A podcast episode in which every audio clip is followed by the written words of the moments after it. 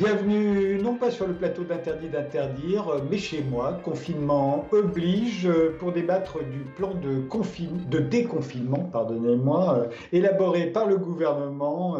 Je vais recevoir successivement par Skype Alexis Poulain, qui est journaliste, et, et Nicole Delépine, qui est pédiatre et cancérologue. Et je vais leur demander si le gouvernement en fait trop ou pas assez. Alors commençons par vous, Alexis Poulain.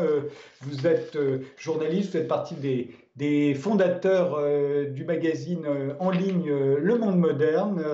L'état d'urgence sanitaire est prolongé pendant deux mois jusqu'au 24 juillet. ça limite toujours notre liberté d'aller et venir, notre liberté de réunion.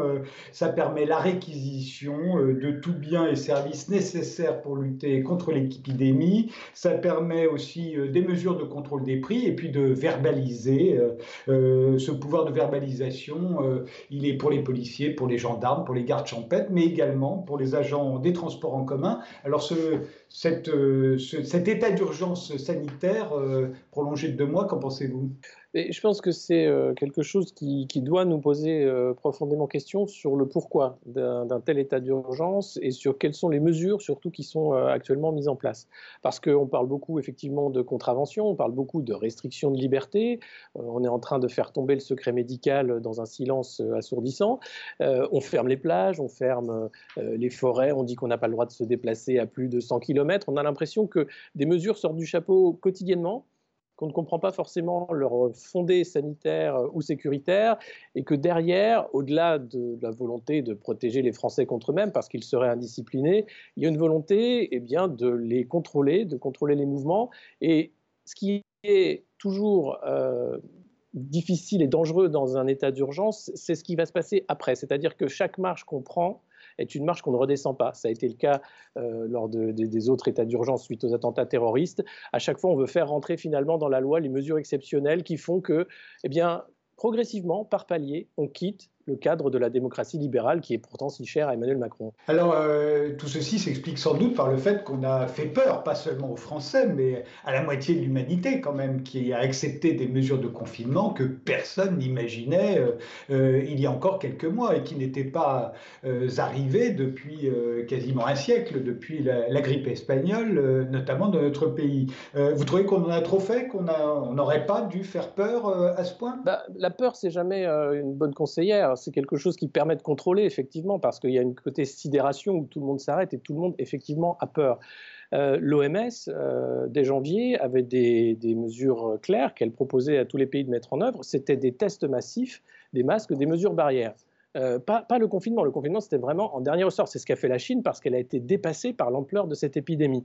Euh, le choix français, comme le choix euh, britannique et d'autres, ça a été, eh bien, finalement, on fera le, principe d'immunité de masse, de groupe. Donc, plus de gens vont être infectés par ce virus, plus finalement on pourra avoir une vie comme avant. Mais le politique, se rendant compte de l'ampleur des chiffres, se dit je ne vais pas pouvoir assumer simplement autant de morts et il va falloir faire quelque chose. Or, tardivement, qu'est-ce qu'on fait Vu qu'on n'a pas commandé les masques en janvier, vu qu'on n'a pas commandé les tests en janvier, vu que tout manquait et qu'il fallait gérer la pénurie, eh bien, on confine, on choisit de confiner massivement les Français. Et aujourd'hui, on se retrouve face à une double crise, une crise sanitaire qui n'est pas réglée, puisque le virus est toujours là et il le sera encore pour longtemps, et une crise économique qui est en train de pointer son nez avec plus de 40% de faillites dans certains secteurs comme la restauration ou le tourisme. Et ça, c'est un autre problème qui s'ajoute au premier problème. Et, pour ça, il faut évidemment déconfiner, trouver une façon de euh, remettre au travail euh, tout un pays, pas seulement un télétravail. Il y avait beaucoup de gens qui étaient en première ligne, comme on les appelait, qui ont eux continué, souvent sans protection, dans la grande distribution, euh, dans les entrepôts d'Amazon et ailleurs. Ceux-là n'ont pas été protégés, ou alors tardivement. Maintenant, si tout le monde retourne au travail, il faut bien sûr des protections pour tout le monde. Ce sont les masques. On va passer de mesures nationales de confinement à des mesures territorialisées de déconfinement selon la gravité de la situation. C'est donc euh, en fonction des départements, on a vu la carte, euh, il y a des départements rouges, des départements oranges, des départements verts, et en fonction de la couleur, euh, devrait s'organiser l'ouverture des écoles ou des espaces verts, ou leur fermeture au contraire en cas de nouveau foyer infectieux, ou éventuellement, s'il y avait trop de nouvelles contaminations, des mesures de reconfinement.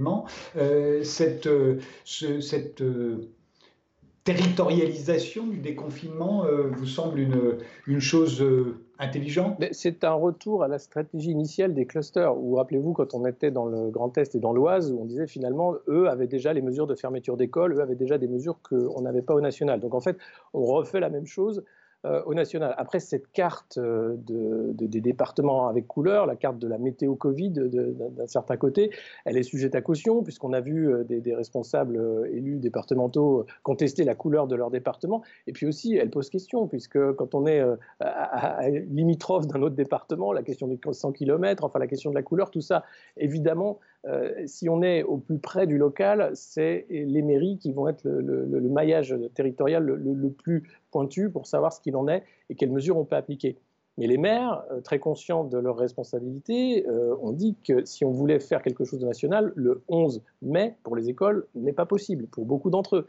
Euh, donc, après tout, pourquoi pas, mais ça doit être en accord avec tous les responsables publics qui, eux, ne veulent pas être les fusibles de fin de course pour les mauvais choix qui ont été faits par le gouvernement depuis des mois que dure cette crise.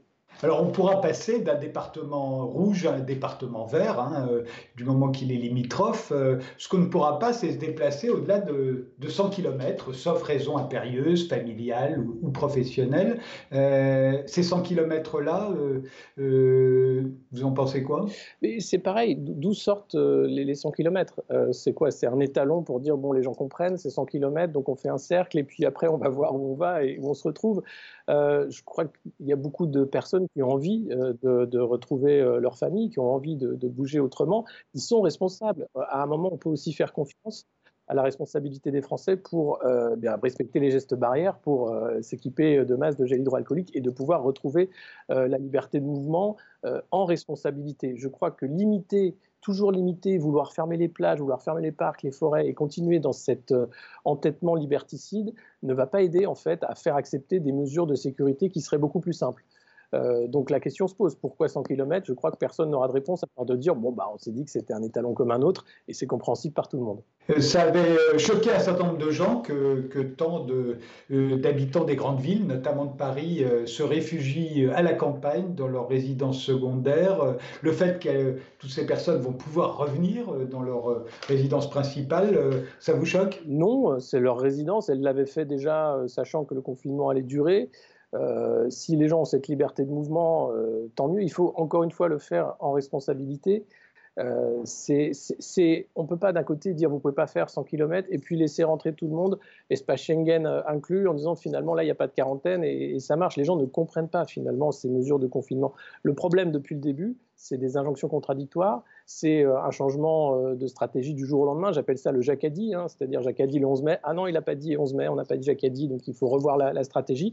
Et cette incompréhension perdure. Et donc, euh, si on veut avoir un déconfinement en ordre et, sanitairement euh, efficace, sans, deuxième vague, sans quoi que ce soit, il faut que les mesures soient simples, compréhensibles, mais surtout sensées, de bon sens. Ne pensez-vous pas que le gouvernement, au fond, est coincé, euh, euh, comme il était coincé d'ailleurs il, il, y a deux mois, avec une population qui n'aurait sans doute pas compris que l'on ne prenne aucune mesure, qui voyait bien aussi que le gouvernement, enfin l'État en l'occurrence, ne disposait pas des masques nécessaires, ni des tests, ni d'aucune application de traçage téléphonique. Donc il ne lui restait plus que le confinement, ou bien de faire comme la Suède, de laisser les gens euh, libres de continuer leurs activités euh, en espérant qu'il n'y ait pas à y avoir euh, un engorgement des hôpitaux et des services de réanimation. Et on sait très bien que s'il y avait eu engorgement des services de réanimation, comme il a failli y avoir en France, ben, ça aurait été, tout le monde aurait dit, que fait le gouvernement? Pourquoi est-ce qu'il y a un engorgement? Pourquoi ne nous est-elle pas dit de rester chez nous. Euh, est-ce qu'il n'est pas totalement euh, coincé de tous les côtés, ce gouvernement? Aujourd'hui, il se dit qu'il faut confiner, mais on le coince encore. Oui, c'est un, triangle dans lequel euh, il, est prisonnier, c'est-à-dire qu'on ne peut pas gagner sur tous les tableaux. si on gagne sur le tableau sanitaire en confinant, on perd sur le, le tableau économique avec euh, les faillites qui vont se multiplier. Si on déconfine trop tôt, eh bien, on repère sur le côté sanitaire. Et puis, euh, limiter les libertés, personne ne va y gagner. Ça, c'est une certitude. On n'y gagne jamais à, limiter les libertés. Et là, on se rend compte que c'est un gouvernement qui est très conscient aussi euh, de sa responsabilité. On a des gens aux commandes qui finalement étaient ministres, euh, Premier ministre, président, qui faisaient ça parce que ça fait bien sûr un CV, parce que ça permet aussi de faire avancer un agenda qui est le même depuis des années, hein. la mondialisation heureuse, euh, davantage d'inégalités, libérer les énergies. Et puis quand arrive une crise, eh bien, être politique, c'est être responsable. Et là, la case responsabilité, ils veulent surtout pas la cocher. Et maintenant beaucoup de leur temps en fait est utilisé à éviter la responsabilité de sortie de crise en disant j'ai fait ce que je pouvais mais je ne pouvais pas faire autrement. Regardez à côté, ils n'ont pas fait mieux et puis vous auriez fait quoi à ma place? Mais à, leur place, on aurait peut-être simplement suivi l'OMS. On aurait peut-être au lieu de mentir dès le début en disant qu'il y avait suffisamment de masques, qu'il n'y avait pas de pénurie de masques. Ce sont les mots de Jérôme Salomon, ce sont les mots d'Agnès Buzyn, ce sont les mots d'Olivier Véran qui refusaient de parler de pénurie, qui refusaient de dire que le masque était utile, qui ont même changé la doctrine. Il y avait une doctrine euh, de pandémie à, propos du H1N1 où le masque était obligatoire, nécessaire, notamment dans les métiers de contact. Eh bien, qu'est-ce que fait la République en marche? Ils réécrivent une doctrine à la va-vite en janvier pour rayer, gommer les masques de cette nouvelle doctrine sur le Covid-19, en disant finalement les masques, c'est uniquement pour les soignants et les malades. Donc, ce gouvernement du mensonge, c'est normal que ça leur pète à la gueule, excusez-moi de l'expression. Maintenant, il faut assumer. Or, le problème, c'est qu'ils refusent les responsabilités. C'est toujours la même case, un responsable mais pas coupable. Eh bien, si, ils sont irresponsables et sans doute coupables. L'enquête, les enquêtes euh, avec plein de Covid et d'autres euh, feront la lumière sur les responsabilités et la culpabilité des uns et des autres. Ces masques, euh, aujourd'hui, certains voudraient les rendre obligatoires dans l'espace public. Certains maires déjà de, de, municipalités disent bah, chez moi, ce sera obligatoire dans l'espace public. Ça n'est pas le cas du gouvernement, mais il veut les rendre obligatoires dans les transports publics. et puis les commerçants, s'ils le souhaitent, pourront exiger qu'on porte un masque pour entrer dans leur dans leur boutique. Euh, euh, qu'en pensez-vous? Oui, alors encore une fois, euh, rendre obligatoire ou pas, pour ça, il faudrait que les masques soient accessibles et pour tous, parce que s'ils sont payants, les masques, pour certaines familles, c'est un poids économique qui est impossible. Donc il faut s'assurer que c'est un, principe de santé publique, tout le monde ait accès aux masques, y compris gratuitement, et surtout gratuitement. si ce n'est pas le cas, il n'y a pas de raison de le rendre obligatoire, c'est une double peine. C'est-à-dire que non seulement vous ne pouvez pas acheter suffisamment de masques, mais en plus, vous seriez pénalisé parce que vous ne pouvez pas le porter là où ce serait obligatoire. Donc, les municipalités qui rendent obligatoire le port du masque s'engagent aussi à distribuer suffisamment de masques aux familles. ça paraît un prérequis. Après, que ce soit encore une fois les maires qui gèrent au niveau de leur territoire, c'est une bonne chose. Ils connaissent la réalité, la situation, ils sont au contact euh, de, leurs administrés, donc eux peuvent réagir au plus vite. Le problème de la gestion euh, finalement euh, jacobine hors sol telle que organisée par le gouvernement, c'est qu'on a des grands principes par exemple la réouverture des écoles le 11 mai, qui ne correspondent à aucune réalité, y compris si on voulait rouvrir réellement en disant traiter les enfants comme des bagnards, avec euh, un mètre de différence entre eux, pas de jouets, pas de jeux de ballon, pas de jeux de contact, etc. C'est ne pas connaître la réalité physique d'un enfant et la réalité physique d'une cour de récré. Donc ça ne sert à rien de pondre des pages et des pages de fiches métiers euh, ou d'ordre, euh, d'injonction, encore une fois, totalement hors du chapeau qui ne servent à rien. Il faut des réalités. Les maires sont, à mon avis, en position pour savoir quoi faire. Avant d'en venir aux écoles, euh, parlons des tests. L'objectif du gouvernement, c'est de réaliser 700 000 euh, tests par semaine à partir du 11 mai. On a été la semaine dernière à 130 000, selon le Check News de Libération, à 280 000 sur le, selon le ministre de la Santé, en comptant ceux réalisés par les labos privés, nous a-t-il dit. Le but, c'est de tester tous ceux qui auront des symptômes et puis 20 25 personnes euh, qu'ils auraient euh, croisées au cours des jours précédents, 3000 euh, nouveaux cas par jour, c'est ce que le gouvernement ne voudrait pas dépasser. Alors si on multiplie 3000 par 7 jours par semaine, par 25 personnes, ça fait 525 000 tests par semaine nécessaires. Euh, je trouvais qu'on est trop, le gouvernement est trop optimiste. Eh, encore une fois, c'est l'effet d'annonce, c'est-à-dire que c'est un objectif. Ça ne veut pas dire qu'il va être rempli, mais les 700 000, on en est loin, et d'avis euh, de soignants et de personnel médical, on en, sera encore loin le 11 mai et après euh, mais ça reste un objectif. Donc pourquoi pas se fixer des objectifs? Oui, c'est important. Il faut encore une fois en avoir les moyens. Là encore, euh, qu'est-ce qui prime? C'est le retard, c'est le fait que très tôt, les labos privés, les labos vétérinaires, tout le monde avait dit, écoutez, nous, on est, on prêt à se mettre en ordre de bataille et à rentrer dans la bataille et à faire les tests. Et le gouvernement a refusé toute l'aide qu'on lui proposait, comme les masques d'ailleurs. beaucoup de, de, responsables du secteur privé ne comprenaient pas que leur mail reste sans réponse, alors qu'eux avaient les filières pour importer massivement des masques dès février. donc c'est cette volonté de centralisation qui rend les choses beaucoup plus lentes, beaucoup plus difficiles à mettre en place et au final, euh, beaucoup d'effets d'annonce pour euh, des résultats qui vont être mitigés, ou déjà, Olivier Véran, ministre de la Santé, est en train d'expliquer que les tests ne font pas tout parce qu'ils ne sont pas forcément fiables. Donc, euh, en gros, c'est rassurer, c'est dire qu'on fait des choses, c'est se mettre en scène en train de faire des choses, mais pas forcément faire les choses qu'il faudrait faire en temps et en heure. Et les brigades d'anges gardiens, ces enquêteurs sur qui l'on, table, euh, à défaut d'avoir euh, une application euh, de, de, traçage des données téléphoniques fiable, le Covid, Stop Covid, on le sait maintenant, n'est pas au point. de toute façon, c'était sur la base du volontariat et beaucoup de gens n'en voulaient pas. donc, on va se fier tout simplement bah, aux êtres humains. Oui, alors on se fie aux êtres humains. déjà, moi, le terme de brigade d'anges gardiens me fait froid dans le dos. On a l'impression d'être dans la dystopie, la servante écarlate, euh, avec cet état totalitaire de Gilead hein, qui suit les, uns et les autres sous son œil.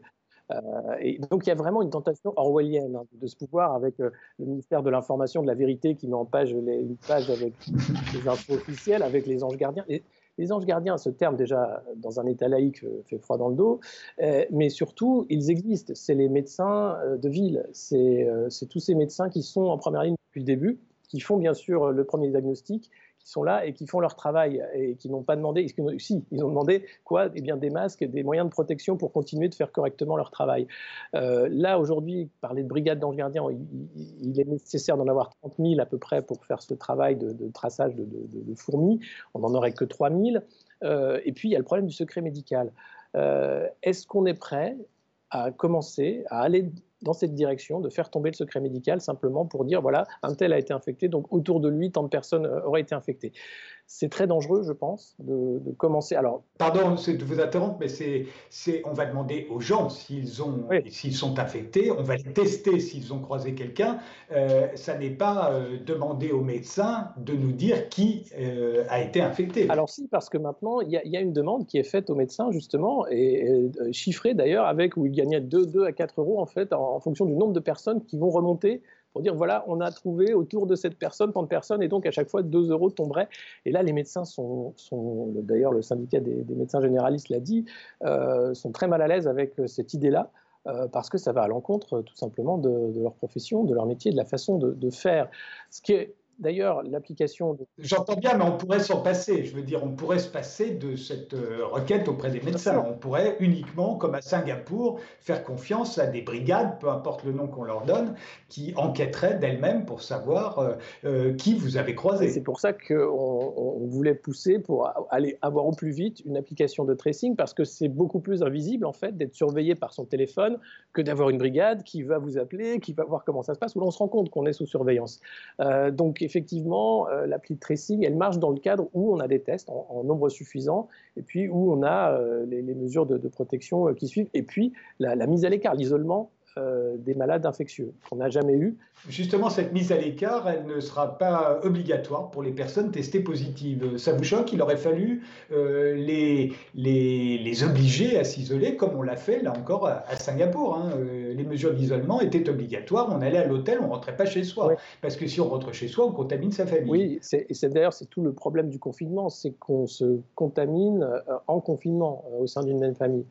ne pas le rendre obligatoire, tant mieux. Mais là encore une fois, c'est la responsabilité des uns et des autres, et, de se rendre capable aussi que les structures d'accueil sont suffisamment organisées de manière sanitaire pour pas aggraver l'infection des personnes qui vont s'y rendre. Donc ça, nécessite euh, vraiment euh, une planification qui a été absente depuis le début de cette crise.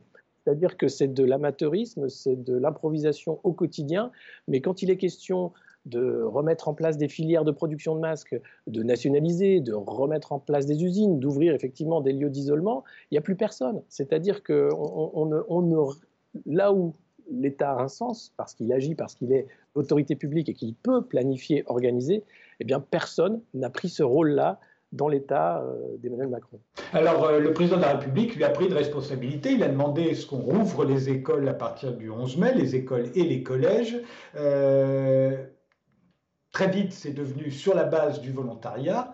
Euh, ça, c'est le ministre de l'Éducation nationale qui l'a précisé. Aujourd'hui, euh, les maires euh, d'un certain nombre de, de villes, de communes disent non, ça ne sera pas possible. Alors, Qu'en est-il? Vous pensez qu'il fallait obliger les enfants à retourner à l'école?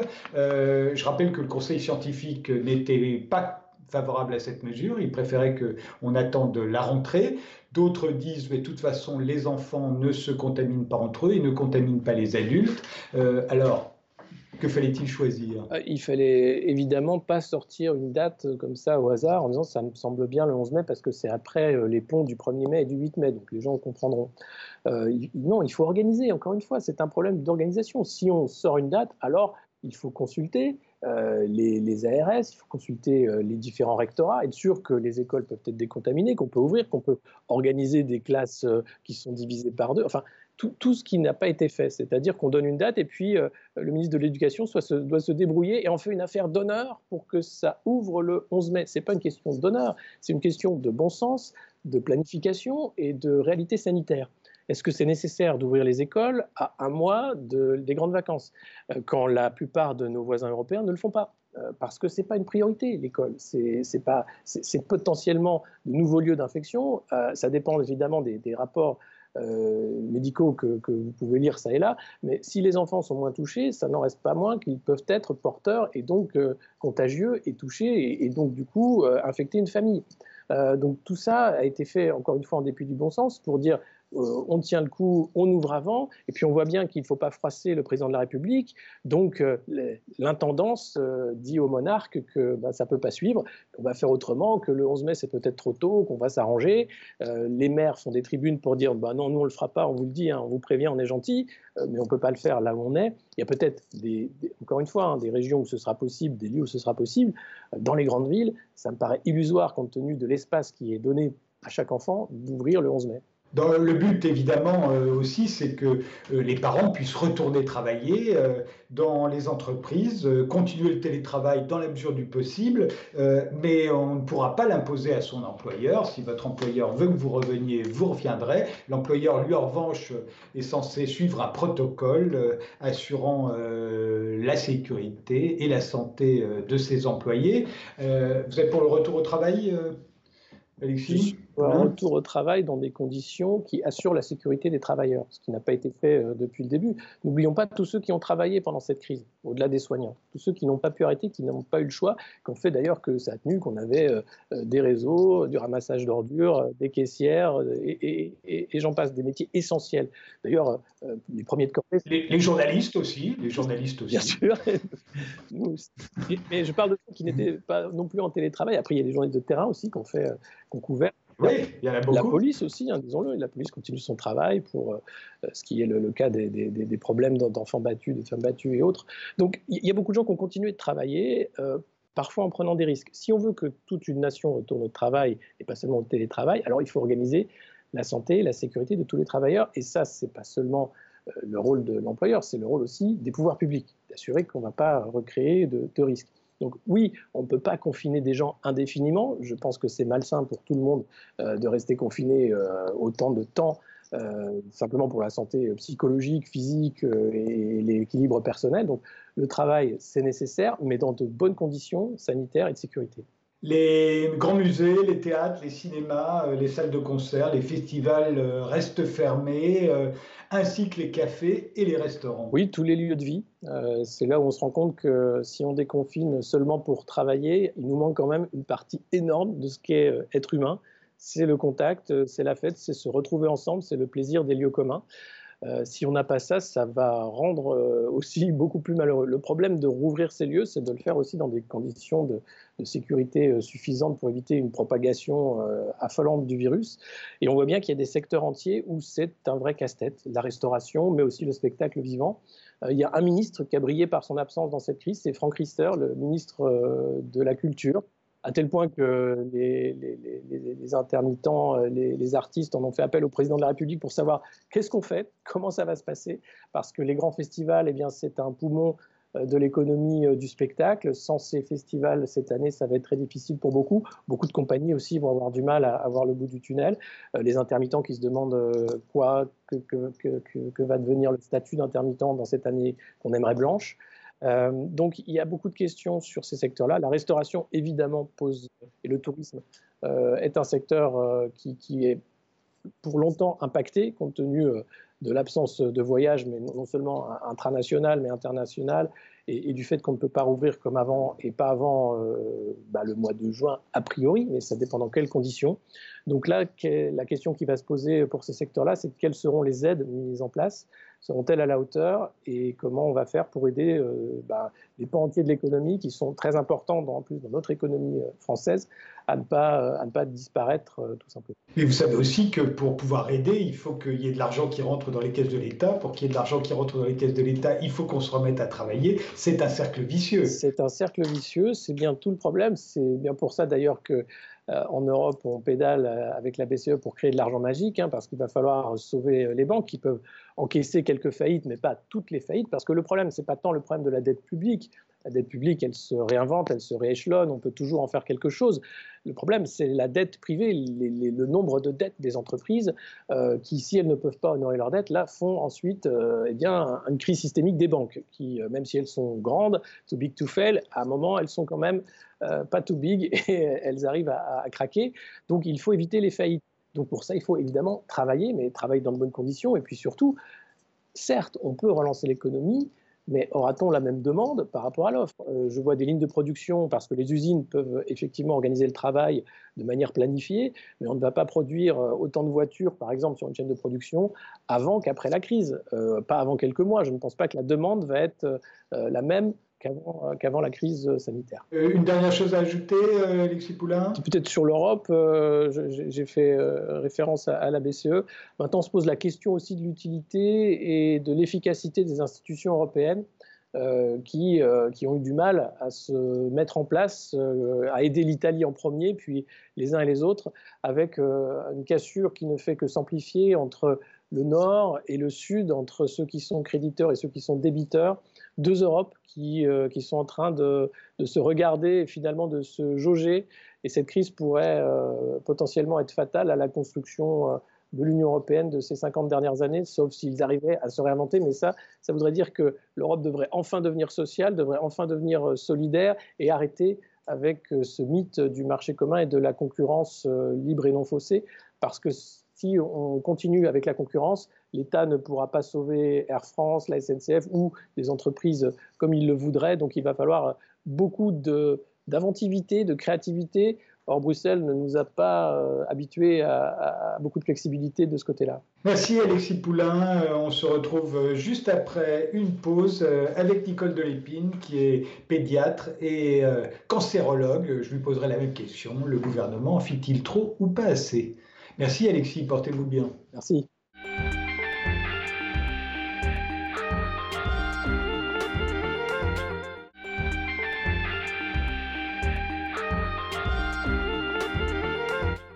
Voici à présent avec euh, Nicole Delépine, euh, qui est pédiatre et cancérologue. Euh, Nicole, l'état d'urgence sanitaire est prolongé pendant deux mois, jusqu'au 24 juillet.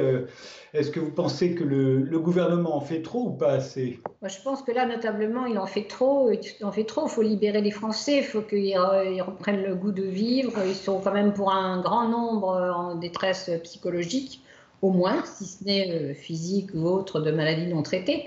Mais donc, il faut absolument, ce qui n'empêche pas de prendre un certain nombre de mesures, de leur demander de, faire jouer leur bon sens, comme d'autres pays, comme la Suède, Taïwan ou ailleurs ont, fait, c'est-à-dire avec un certain degré de liberté, ça n'empêche pas de se protéger.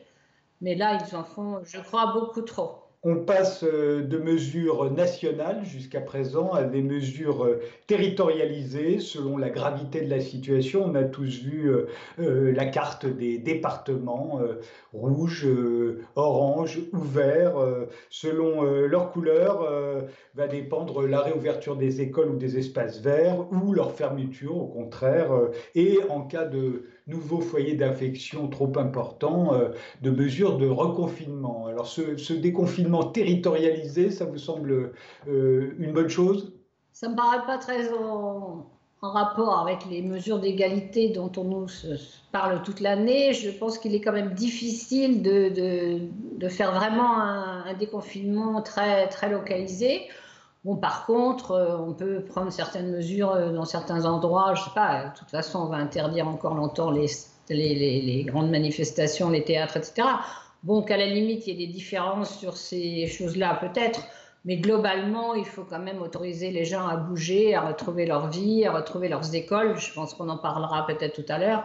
Et ça, c'est fondamental et ce n'est pas risqué nulle part. Mais bon, je détaillerai plus tard. Euh, Ou maintenant, si vous voulez. Non, non, non. Euh, euh, procédons dans l'ordre, si ça ne vous ennuie pas. le fait que les, déplacements vont être limités, pardon, à, 100 km autour de chez soi, cette mesure de 100 km. Bah, elle me paraît aberrante, celle-là, personnellement, parce que, bon, si vous avez, je sais pas, des, des, vieux parents qui sont à 120 km et que vous n'avez pas vu depuis un mois, même s'ils ne sont pas en grande détresse, ça serait quand même bien de pouvoir y aller. Et puis, dans la voiture, on n'est pas particulièrement contagieux pour les autres.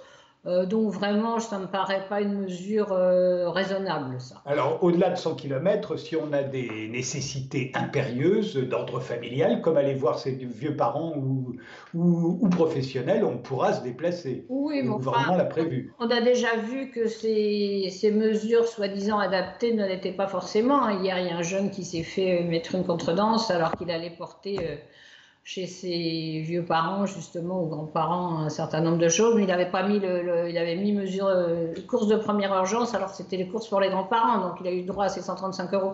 Donc faut arrêter avec cette, cette, ce, ce, contrôle policier en tout cas parce que c'est quand même très insupportable. On n'est pas des enfants et il faut arrêter de nous traiter comme des enfants, tous.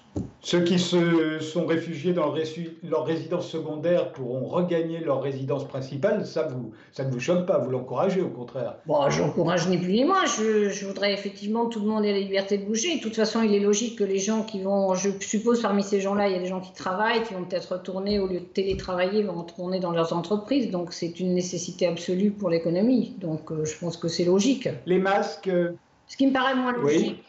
Euh, pour ce, quand même, ce déplacement, ce qui me paraît moins logique, c'est que j'ai entendu dire, alors sous, vérification, que les étrangers qui vont venir, eux, ne sont pas limités dans leur déplacement, ce qui paraît un petit peu difficile, quoi. Euh, comme dirait l'autre, pour aller à, je sais pas, en Belgique, on va passer par Londres parce qu'on aura moins de kilomètres à faire, on prendra l'avion. Enfin, c'est pas raisonnable, quoi. C'est pas raisonnable. Alors, sachant que le gouvernement a changé son fusil d'épaule, hein, tous les étrangers venant de l'intérieur de l'espace Schengen pourront rentrer en France euh, sans, sans quatorzaine. Hein. D'ailleurs, il n'y aura pas de mesure d'isolement. Oui, oui, oui, justement, justement, si vous voulez, euh, nous, on nous bloque, les, habitants de la France sont bloqués. Et les étrangers euh, arrivent comme ils veulent et vont circuler comme ils veulent, puisqu'il n'y a pas, j'ai pas entendu dire qu'il y avait des limitations de déplacement pour les étrangers qui arrivent, enfin les étrangers, les gens qui viennent de l'étranger d'ailleurs. Donc c'est quand même un petit peu aberrant. Alors parlons euh, des masques. Certains voudraient les rendre obligatoires dans l'espace public. Ça n'est pas prévu pour le moment. Euh, en revanche, ils seraient obligatoires dans les transports publics. ça vous paraît une nécessité cette fois? Bon, je pense que les masques sont une bonne chose pour que les gens n'aient pas trop peur de ce déconfinement, parce qu'on leur a tellement saoulé la tête que c'était dramatique. Effectivement, si du jour au lendemain on leur dit rien, dans les transports en commun, si vous voulez, moi ça m'a toujours paru raisonnable. Il eût été raisonnable que au mois de mars, effectivement, dans le RER tassé, on ait des masques. C'était là où il fallait vraiment en avoir. Bon, à l'heure actuelle, on est en fin d'épidémie, mais enfin, être raisonnable dans les transports en commun, ça me paraît bien. Euh, tout le temps dans la rue, sûrement pas, parce que les masques ne sont pas sans danger. J'en profite pour le dire. Hein. Je, vois, je vois un certain nombre de gens qui sont tout seuls dans leur voiture avec leur masque. Euh, de porter un masque n'est pas sans inconvénient, et en particulier chez les personnes âgées qui, ont éventuellement une, une, fonction respiratoire un peu moins bonne. Au bout d'un moment, ça, ça, fait, ça, ça baisse la, la pression d'oxygène. Donc il faut les mettre quand il y en a besoin, je suis d'accord mais pas tout le temps, tout le temps. Il ne faut pas que ça devienne du fétichisme. Hein. On pourra, euh, quand Donc là, dans les, dans, les, dans les transports en commun et dans les magasins où il y a beaucoup de monde. Voilà, certain nombre de commerçants d'ailleurs pourraient, s'ils le désirent, rendre le masque obligatoire dans leur commerce. Bon, écoutez, c'est chez eux. Moi, je, trouve que la liberté, y compris du commerçant, est importante. Et euh, s'ils ont peur, vous pensez? On essaiera de les détendre progressivement.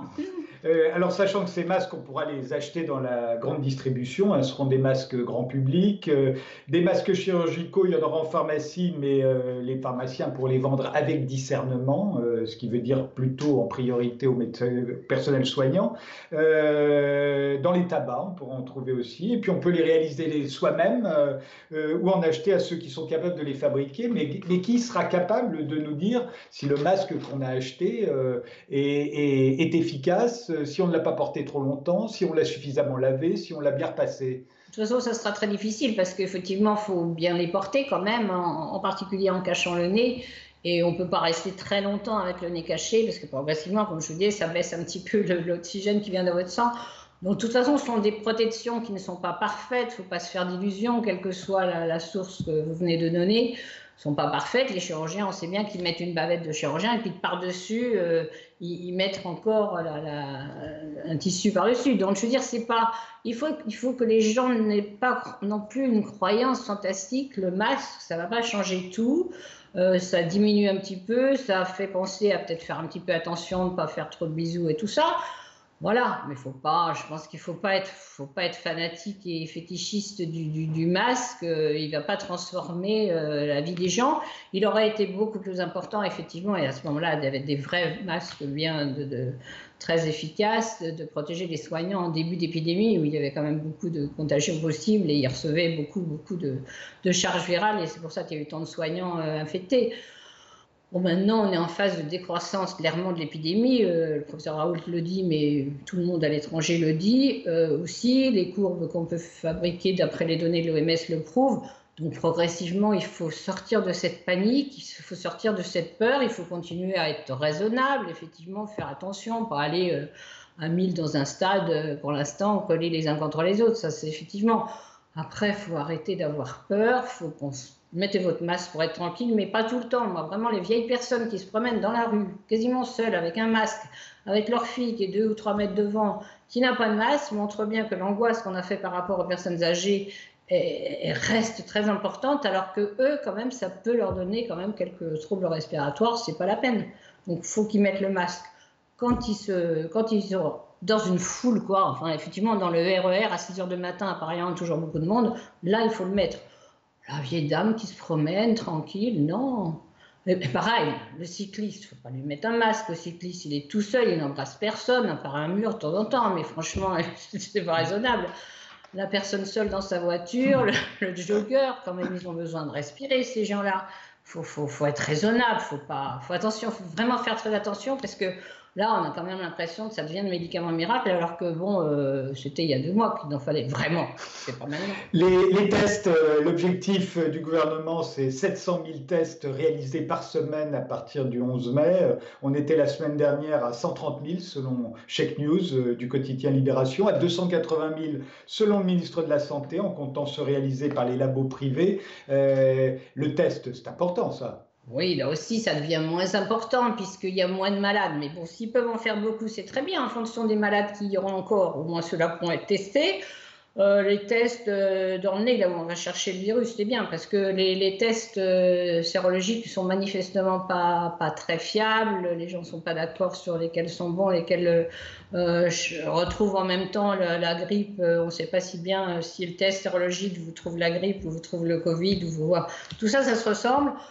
Donc là aussi, il ne faut pas être complètement nubilé par les, tests. Euh, moi, je suis plus obnubilé par les traitements, on en parlera peut-être, mais je veux dire, bon, ils vont tester les nouveaux malades, c'est très bien, s'ils les isolent, parce que si, on teste un nouveau malade et qu'on ne lui demande pas de s'isoler, moi je ne demande pas de, d'isolement policier, loin de là, mais on lui demande quand même celui-là, effectivement, le nouveau malade, c'est vraiment le seul qui a un intérêt à être confiné quelques jours, j'espère quelques jours, parce que si vous lui donnez par exemple le traitement de M. Raoult au hasard, euh, six jours après, en gros, il doit pouvoir sortir et, plus contaminer personne.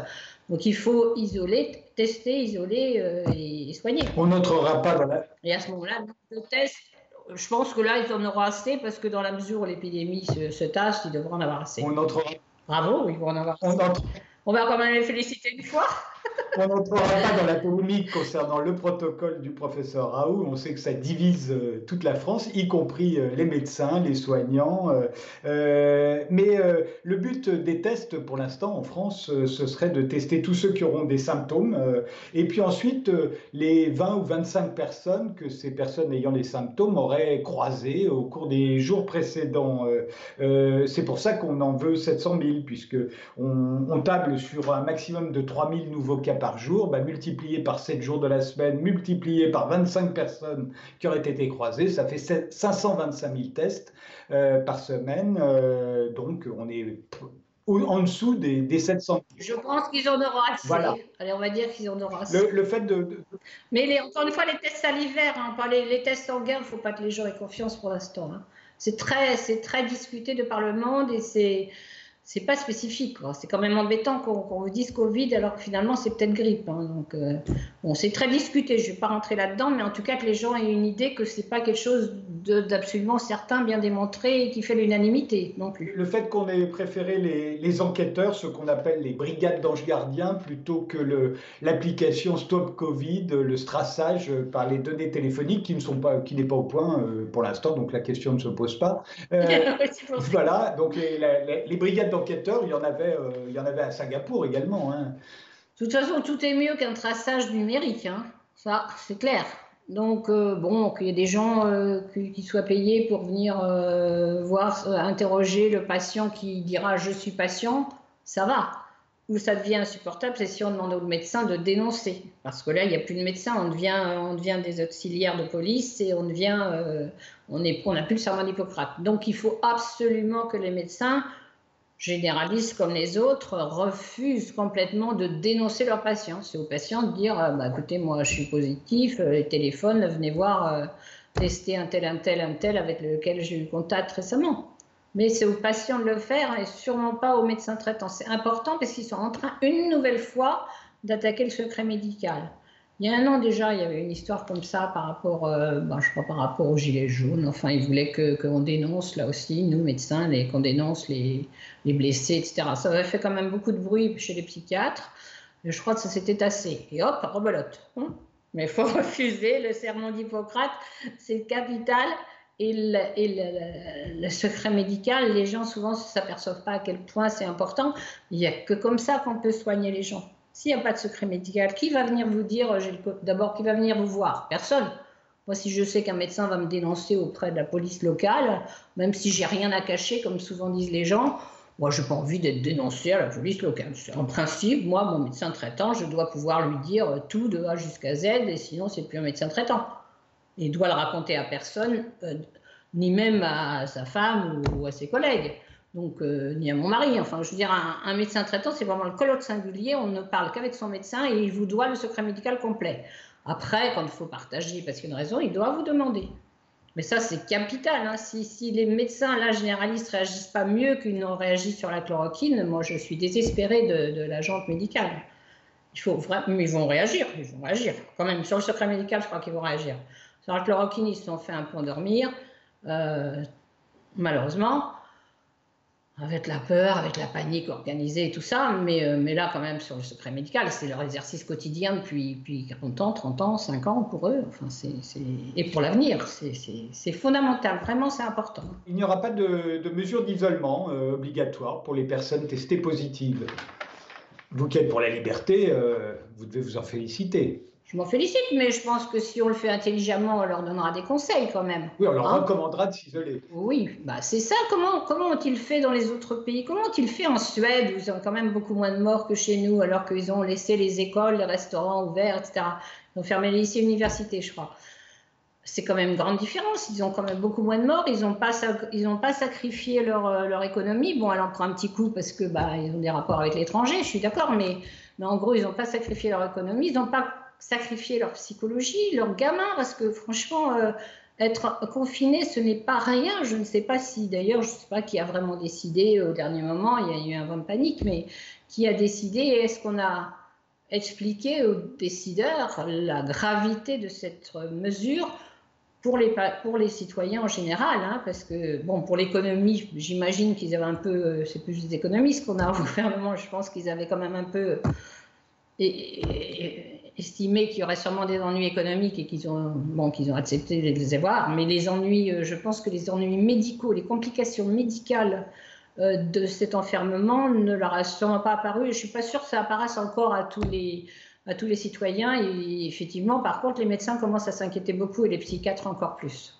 Il y a des bouffées délirantes, il y, a en a un, je suis, je le Covid, il dit dans le 93, il y a un super article des, de psychiatres du 93 qui explique à quelle fois à quel point les gens sont, sont, déstabilisés et, beaucoup, hein, au, moins 25% d'entre eux, ils craignent quand même dans l'avenir et pour longtemps des séquelles psychiatriques, euh, y compris chez des gens qui ont l'air d'aller bien. Oh, le confinement, j'ai bien sodéré, ça va bien, ça se passe bien, bon, je supporte bien, etc y compris ces gens-là, ils prévoient, alors ça c'est les psychiatres qui disent, je ne peux pas le savoir, mais des, stress post-traumatiques qui vont se réveiller à l'occasion de n'importe quoi d'ici 10 ans, 15 ans. C'est pas rien un confinement aveugle comme celui-là, enfin qui prend toute la population, c'est, c'est extrêmement important. Nicole Delépine, comme, euh, comme gravité. Le, gouvernement a décidé de rouvrir progressivement les écoles et, les collèges sur la base du volontariat. Ça crée une énorme polémique.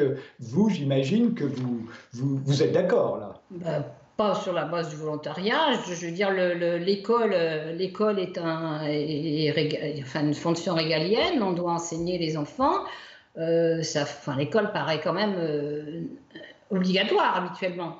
Voilà, le président de la République a dit j'ouvre les écoles le 11 mai. Pour un coup, j'étais contente, moi.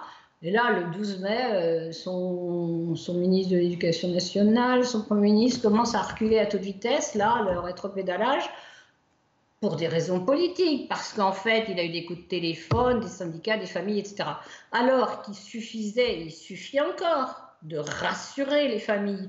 Évidemment que les familles ont peur, puisqu'on n'arrive pas à leur rentrer maintenant dans la tête par nos, des émissions euh, sur Internet, les réseaux sociaux, on touche pas, on touche pas les 36 millions de gens que, que le président de la République touche, quand il parle. C'est pour ça que là, je dis, hum, président Macron, parlez aux Français, dites-leur, dites-leur que le gouvernement, plutôt son conseil scientifique, mais enfin, sur lequel il s'est basé, s'est trompé.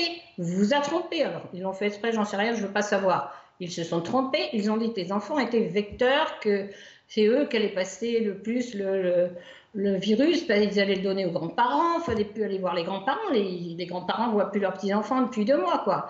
Et tout ça parce que le modèle pris pour la, le Covid, qu'on ne connaissait pas encore bien, c'est vrai, euh, était celui de la grippe. Sauf que la grippe saisonnière habituelle se passe, se transfère effectivement aussi bien par les enfants, et beaucoup par les enfants, et que le Covid, non. Alors pourquoi? Bon, bah, ça sera à tous les savants de nous l'expliquer dans les mois à venir. En tout cas, ce qui est sûr, c'est que sur plus de 3 millions de contaminés testés, enfin de, gens contaminés, et dont on a étudié les dossiers dans le monde, hein, ce n'est pas spécialement en France, on a démontré que les enfants y compris le petit 2% de contaminés là-dedans. Dans les 2, millions et demi, 3 millions, il y a 2% d'enfants contaminés. Ceux-là leur été en confinement. Quand ils étaient tout le temps avec des adultes, dont un certain nombre se sont révélés positifs, en particulier des soignants, des gens qui étaient vraiment en contact de beaucoup de charges virales. Donc, même ceux-là n'ont jamais contaminé un enfant ou un adulte.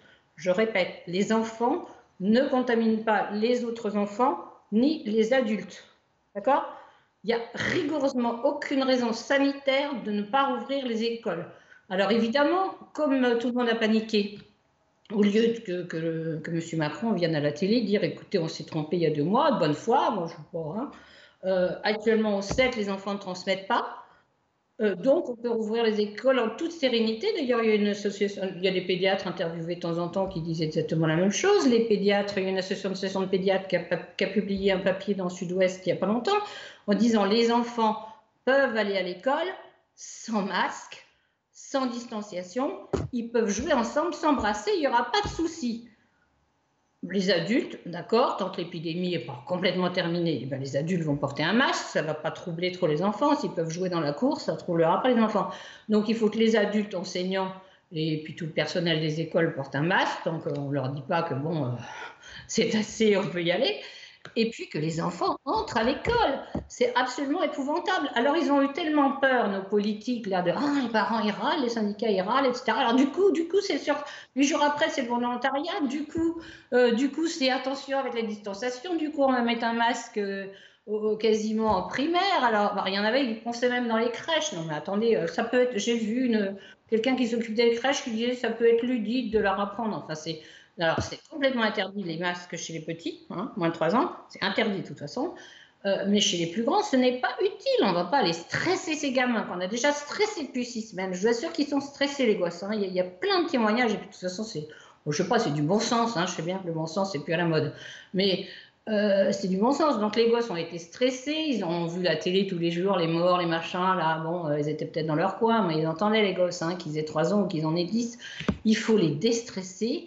Il faut les rassurer. Il faut rassurer les parents. Et il faut ouvrir les écoles on est, on est responsable quand on est au gouvernement. Je suis sûre, franchement, hein, je n'ai pas l'habitude de, faire des demandes à Macron, mais là, franchement, je pense que si le président dit, bon, bah, je vais m'adresser aux, Français pour l'expliquer pourquoi j'ai décidé d'ouvrir les écoles, pourquoi il n'y a pas de danger, parce qu'on s'est trompé au début, et ben maintenant on sait comment ça se passe.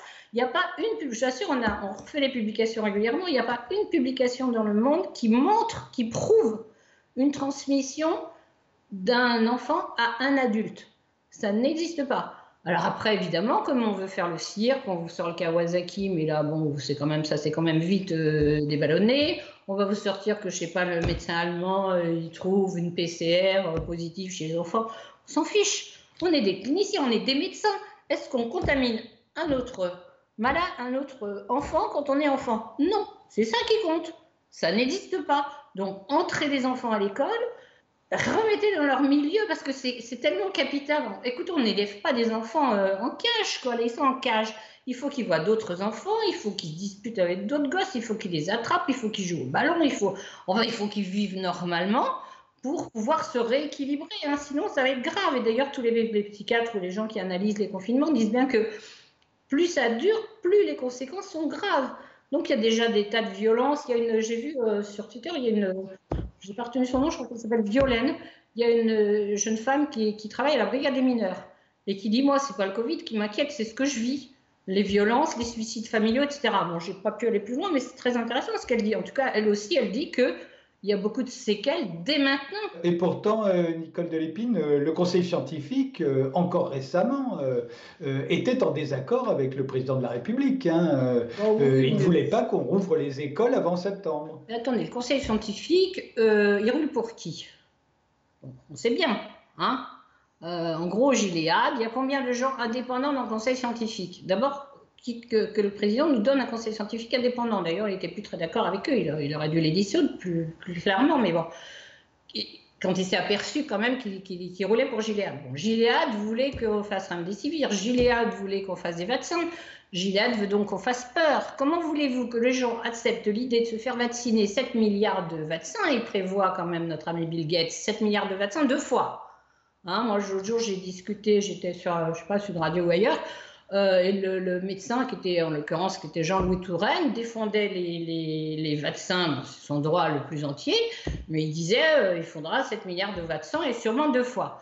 Vous imaginez la manne financière donc, si vous voulez, si on avait un conseil scientifique indépendant qui ne veuille pas continuer cette panique organisée, je dis panique organisée, je ne sais même pas un mot que j'ai inventé, c'est il y a des Américains qui l'ont tellement décrit parce qu'ils vivent quand même un peu la même chose euh, là-bas et, qui disent c'est pas possible cette panique organisée, il faut arrêter. Donc effectivement, si on veut faire peur aux gens, il faut dire ah là là là dans les écoles, on ne sait pas, vous allez voir ce qui va se passer. Ben non, il va rien se passer dans les écoles. Il va rien se passer. Par contre, si on garde les enfants à la maison, il va se passer des catastrophes. Donc le conseil scientifique, moi je l'écouterai quand il sera indépendant. Hein. Vous allez m'en trouver un indépendant. Hein. Il y avait Raoul qui n'avait pas, de lien avec l'industrie. Ça va, comment les gens peuvent marcher dans un système euh, qui, qui, marche pour les lobbies? Tout le monde le sait, ils s'en cachent pas. De toute façon, on les trouve, leurs liens d'intérêt. Hein.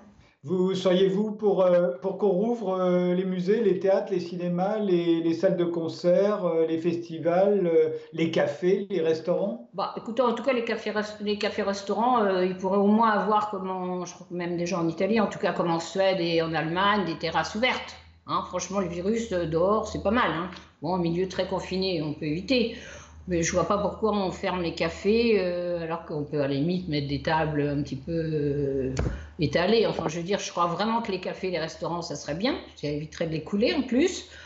Les théâtres, c'est pareil, là, ils veulent s'y mettre un siège sur deux, ben, qu'ils mettent un siège sur deux, ça sera peut-être moins que rien, moi j'en sais rien, c'est aux gens de théâtre de dire si ça vaut le coup d'ouvrir. Mais je crois qu'il faut que l'activité revienne. Mais très honnêtement, moi je suis pas très pessimiste, parce que dans la mesure où on a effectivement des, des preuves qui ne sont pas seulement celles du professeur Raoul, qui est quand même une sommité internationale, les gens l'oublient un petit peu, qui nous dit écoutez, euh, bon, c'est une épidémie comme une autre, elle est en train de s'éteindre, elle devrait s'éteindre fin mai, quoi, en gros. Bon, je pense que, je sais pas, moi, le 15 juin, les gens ont le temps d'avoir réalisé qu'il n'y a plus de malades, quoi, qu'il n'y a plus de nouveaux malades. Il y, aura, il y aura encore quelques morts parce qu'on met quand même trois semaines, un mois à mourir, souvent, surtout s'il y a moins de malades, ils, vont les soigner aux petits oignons, s'il y a moins de surcharge. Donc, euh, il y aura peut-être encore quelques morts, mais des nouveaux contaminés, il n'y en aura plus beaucoup. Donc je pense que quand même la raison va revenir. C'est-à-dire qu'en gros, vers le 1er ou le 15 juin, on devrait reprendre une vie normale. Alors après, rouvrir les stades, bah, qu'ils attendent un petit peu. Enfin, moi, ça me gêne moins que d'autres choses, mais, mais c'est peut-être pour ça que je dis ça. Mais bon, là aussi, dans les stades, ils peuvent étaler les gens. Hein. je veux dire aussi, ils sont obligés de les coller. Hein. S'ils veulent, euh, s'il y a 3000 places et qu'ils en mettent 1500, euh, c'est très bien. Euh, moi, je crois qu'il faut reprendre une vie normale rapidement. Si j'ai bien compris, euh, euh, Nicole Delépine, vous, vous comptez qu'au fond, l'été va tuer le virus et qu'on n'en entendra peut-être plus jamais parler. C'est ça votre espérance euh? Bah, Écoutez, moi, je n'ai pas de compétences particulières, mais quand j'écoute des gens comme le professeur Raoul, qui sont quand même des gens qui, enfin, c'est quand même quelqu'un avec en plus 800, 800 personnes, il n'est pas tout seul. Hein, je veux dire, ah, il raconte pas ça, c'est pas un illuminé qui raconte des trucs dans son coin et qui nous explique les courbes à l'appui, la courbe en cloche et que les courbes qu'on peut faire Gérard, mon époux, a, repris ensuite tous les chiffres de l'OMS euh, pour, indépendamment justement de ce qu'avait dit M. Raoul, pour, qu'on puisse dire, bah ouais, nous on a refait le calcul, on a la commande cloche, ça va s'éteindre. Et puis plein de gens internationaux disent la même chose. Moi, je suis pas compétente, mais enfin, je vois pas pourquoi je croirais pas les grands spécialistes. Si vous voulez, le professeur Raoul, c'est il est, le premier sur 51 000, je sais pas, euh, médecins classés. Euh, bon, ça dérange peut-être nos, chers euh, amis de GIA et compagnie, mais enfin, en l'occurrence, c'est une sommité internationale et qui, dit que des choses justes. Quoi. Quand vous l'écoutez, c'est un médecin. Un médecin, c'est fait pour soigner un malade. Le malade, il vient vous voir, il vient pas vous voir quand on vous tire au sort. Hein, nous, on a vécu rigoureusement euh, la même chose dans les années 85 déjà, et ça a duré quand on ne voulait pas mettre des enfants dans des essais cliniques, alors qu'il y avait des traitements qui marchaient. Bon, là, il a des traitements qui marchent, il le savait, il l'avait fait dans d'autres pneumopathies euh, virales surinfectées, il avait, ça fait 25 ans qu'il fait ça euh, avec, avec euh, sa chloroquine. Je je vois pas du tout en quoi c'est un crime de lèse-majesté, à part que de proposer un. Ah bah si, quand même, on connaît, il propose un traitement à 12 euros qui marche, et eux, ils sont en train de vouloir commercialiser le remdesivir, dont on sait déjà qu'il a d'énormes d'énormes effets secondaires qui ne marchent pas très bien et ils veulent le commercialiser à 4500 euros pour un patient. Donc vous comprenez bien qu'effectivement, là, Zoro, il les a gênés. Hein. C'est pas compliqué. Merci, merci euh, Nicole Delépine. Merci de nous avoir suivis et rendez-vous au prochain numéro. Merci euh, Nicole, portez-vous bien. Eh bien. Merci beaucoup. Et rassurez tout le monde, surtout rassurez, rassurez. Merci. Au revoir. Au revoir.